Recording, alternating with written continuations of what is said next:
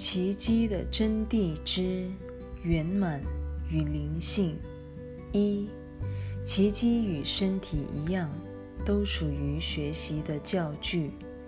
他们将你领至某一境地以后，便无存在的必要了。你一旦达到灵性原有的天人相通之境，身体和奇迹便会功成身退。但是，当你还相信自己活在一具身体之内，你要把它当作表达自我的无情或是美妙的工具，完全操之于你。你甚至能把身体视为一个空躯壳，却不可能什么也不表达。你可以等待、拖延，让自己麻木不仁。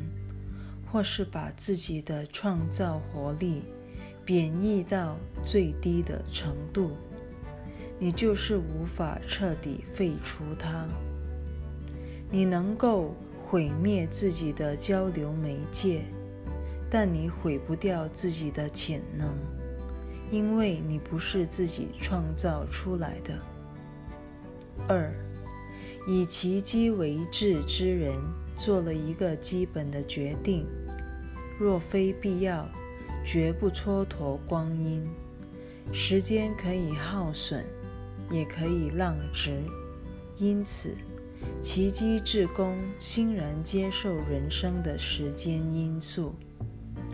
他体会到，时间每崩溃一次，便能让每一个人与那超越时间的终极境界更接近一点。更接近圣子与天父的一体生命。